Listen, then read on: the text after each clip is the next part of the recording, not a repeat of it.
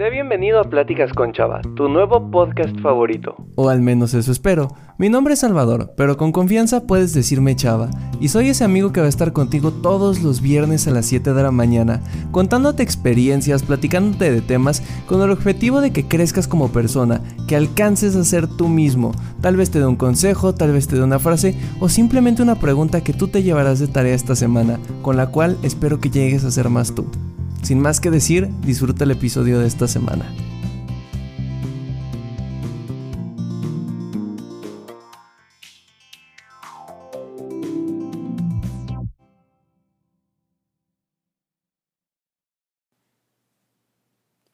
Ha pasado mucho tiempo desde la última vez que platiqué con ustedes en este podcast, casi dos meses de ausencia, y la verdad es que han sido meses un poco complicados en mi vida, eh, sobre todo en la cuestión de tiempo.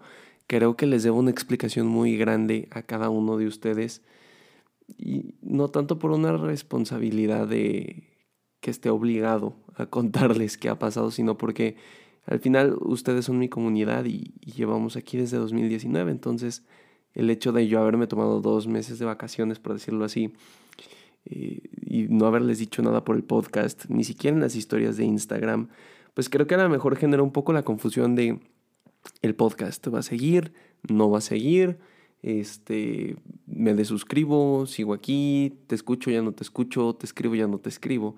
Eh, y hay tantas cosas que me gustaría platicar con ustedes, pero creo que tengo que ser conciso en este regreso porque si no, a lo mejor les aviento un episodio de más de una hora.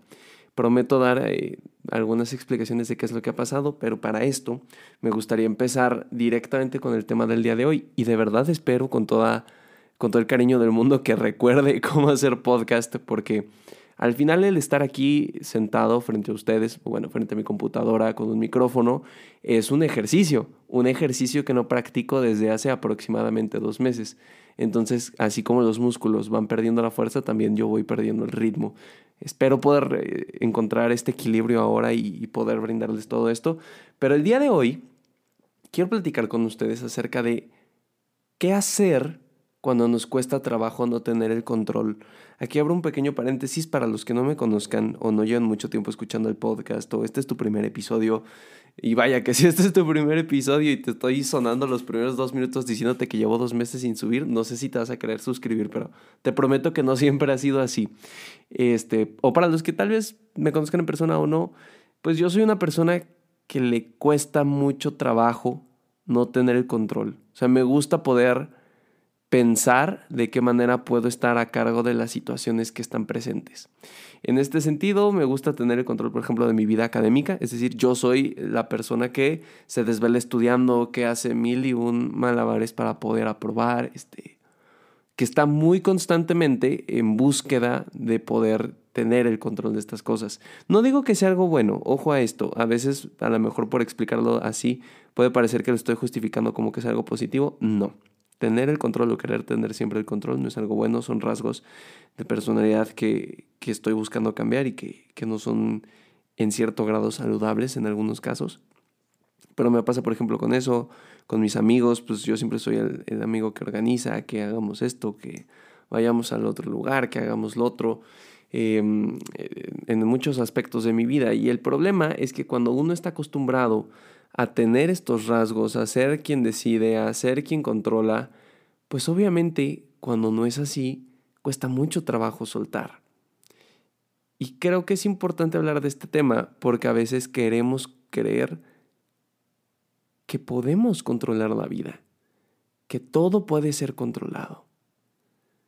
Y la realidad, o al menos lo que yo he visto en mis 21 años de vida, aunque alguien me diga lo contrario, es que siempre hay cosas que no están en nuestro control. Y es muy interesante porque el otro día me encontraba dando un curso en una escuela Montessori. Eh, Montessori es un modelo educativo muy interesante que si tienen más interés tal vez algún día podríamos platicar. No soy un experto, apenas lo voy conociendo, pero se me ha hecho muy interesante. Y estaba dándoles un taller acerca de el manejo del estrés, la ansiedad y la depresión. Entonces, para yo explicarles un poquito la ansiedad, trata de decirles, miren, es que la ansiedad se siente así, se ve así y se representa con esto. Pero una de las actividades que yo tenía planeada para este taller era algo que se llama el círculo de control. Es una herramienta que viene de la filosofía estoica. Probablemente te acuerdes que en algún que otro episodio de este podcast hemos hablado de los estoicos, de su filosofía de vida, de algunos de ellos como Marco Aurelio, Séneca, etcétera, etcétera, etcétera. Y el punto es que los estoicos, yo siempre digo que son como los filósofos del amor y la paz, o sea, muy tranquilos, muy reflexivos, muy la vida es lo que tiene que ser. Y bajo esta idea, entonces crearon el círculo de control que se representa dibujando un círculo grande y luego uno más pequeño. Y en eso vas clasificando las situaciones que van pasando en tu día a día. Y les ponía este ejemplo. En una escuela, si no eres estudiante, trata de recordar tu época de estudiante. Si eres profesor, porque sé que hay algunos docentes que, que me regalen sus minutos de, unos minutos de su tiempo, pues también piénsalo como tú como profesor. Vamos a hacer un ejemplo. A ti no te gusta la escuela porque hay muchos exámenes, hay mucha carga del estrés, este, hay muchos trabajos, sientes que no te da la vida para nada. Entonces, el círculo externo, o sea, el más grande, son las cosas que no están en tu control, como por ejemplo cuántos exámenes van a hacer los profesores, el número de tareas que van a dejar los profesores, si el examen va a tener 100 preguntas o 20, si el examen va a valer el 60% de tu calificación, si este, el profesor va a poner una tarea de hoy para mañana. Son esas cosas que no puedes controlar porque no puedes decirle al profe cámbialo o hágalo o sí. A ver, lo puedes proponer, pero realmente depende más de la decisión del profesor de decir, mm, bueno, le hago caso a mi estudiante o no le hago caso.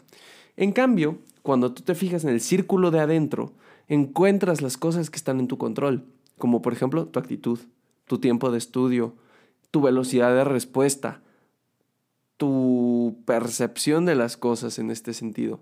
No es lo mismo llegar a un examen habiendo estudiado 15 minutos antes con una actitud de vamos a morir, voy a reprobar, me va a ir muy mal, a llegar a un examen para el que estudiaste cuatro días con una actitud de me levanté bien la mañana, me desayuné mis choco crispies, vengo feliz, vine cantando todo el camino, estoy listo, un examen no me define y voy a dar lo mejor de mí.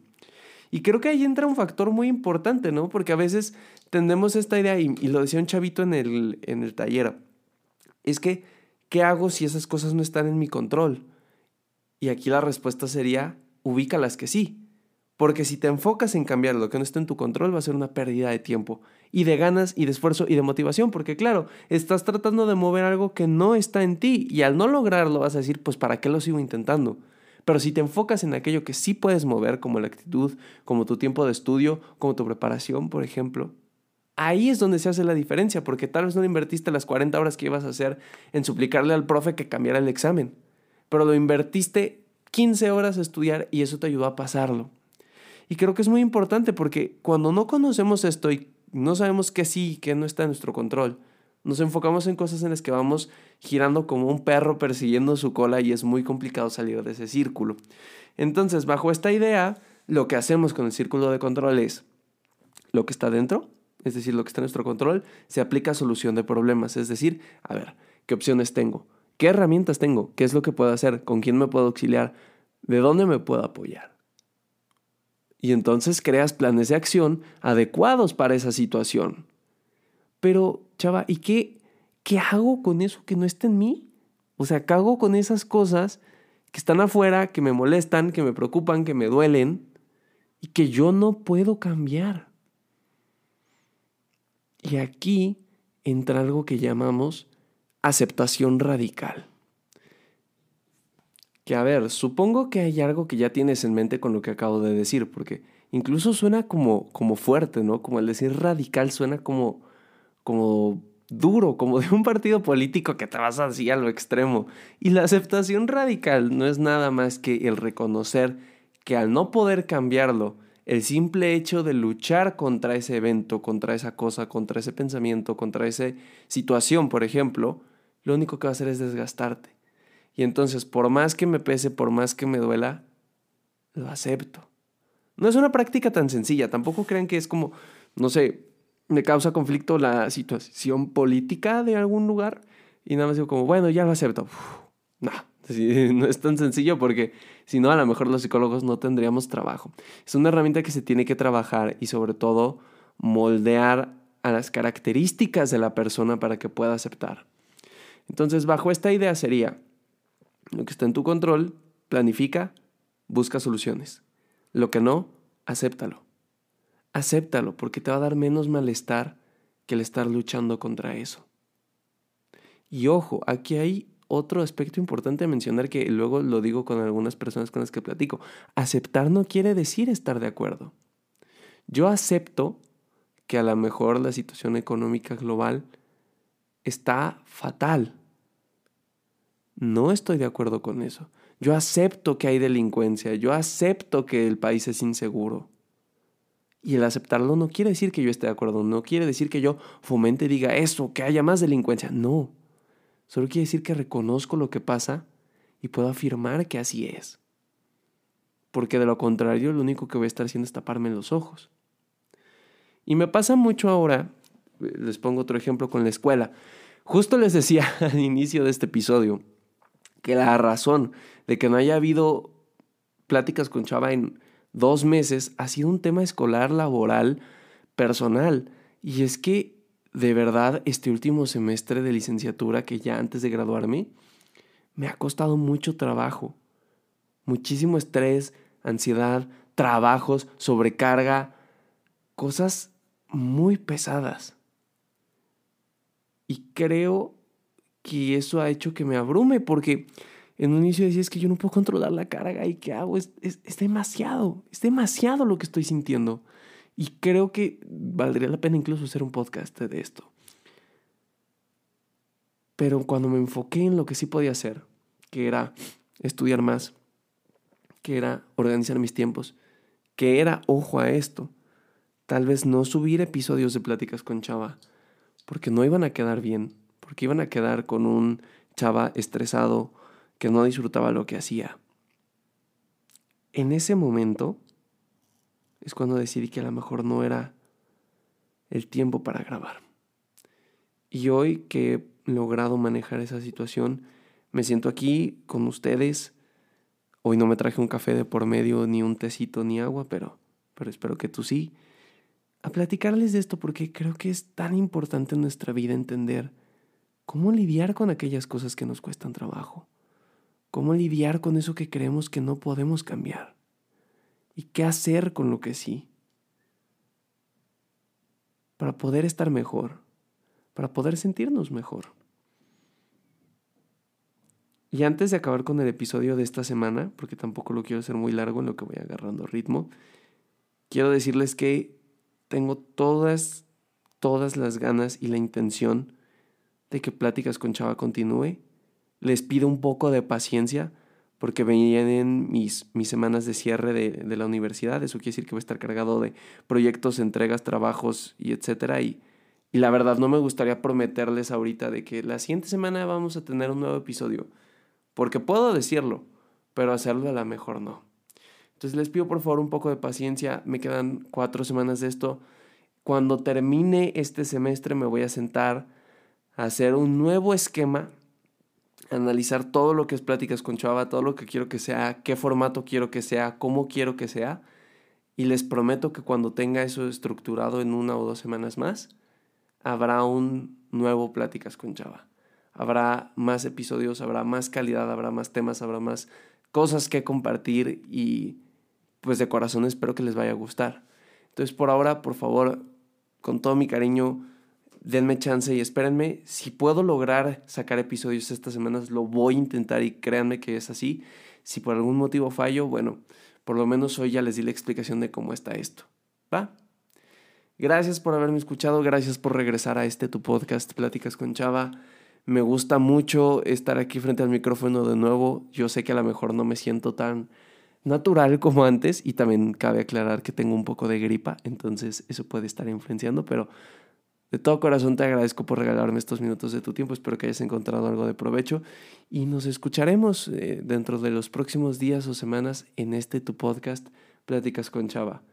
Hasta la próxima.